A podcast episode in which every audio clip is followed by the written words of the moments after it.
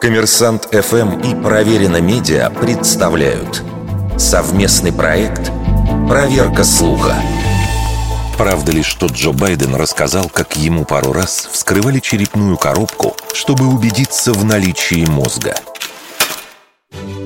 Недавно в сети разошлась запись очень странного заявления президента США, будто бы он заявил, что врачи искали у него мозг – и авторы некоторых публикаций увидели в этом признак прогрессирующей деменции у политика.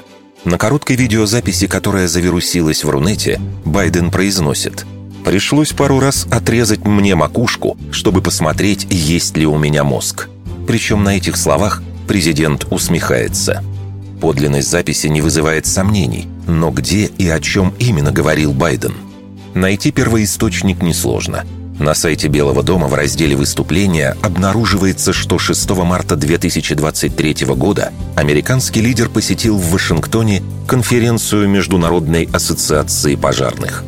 А на официальном YouTube-канале администрации президента есть видео мероприятия.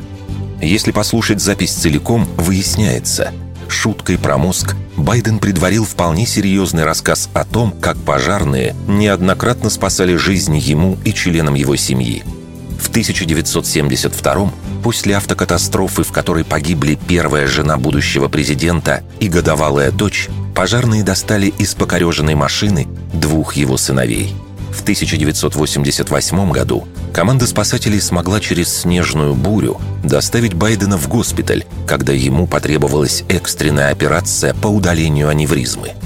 Именно про эту операцию и диагноз шутил президент.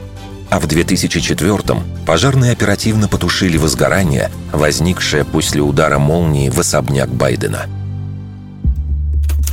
Вердикт. Вырвано из контекста –